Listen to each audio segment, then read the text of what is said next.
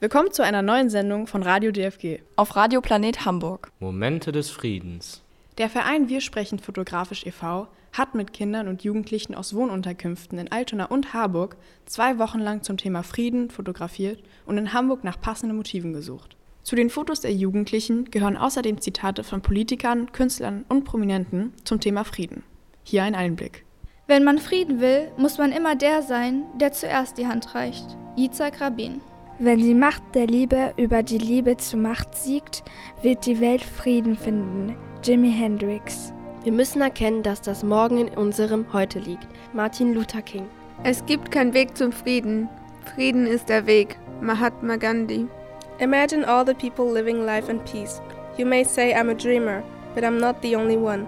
I hope someday you'll join us and the world will be as one. John Lennon.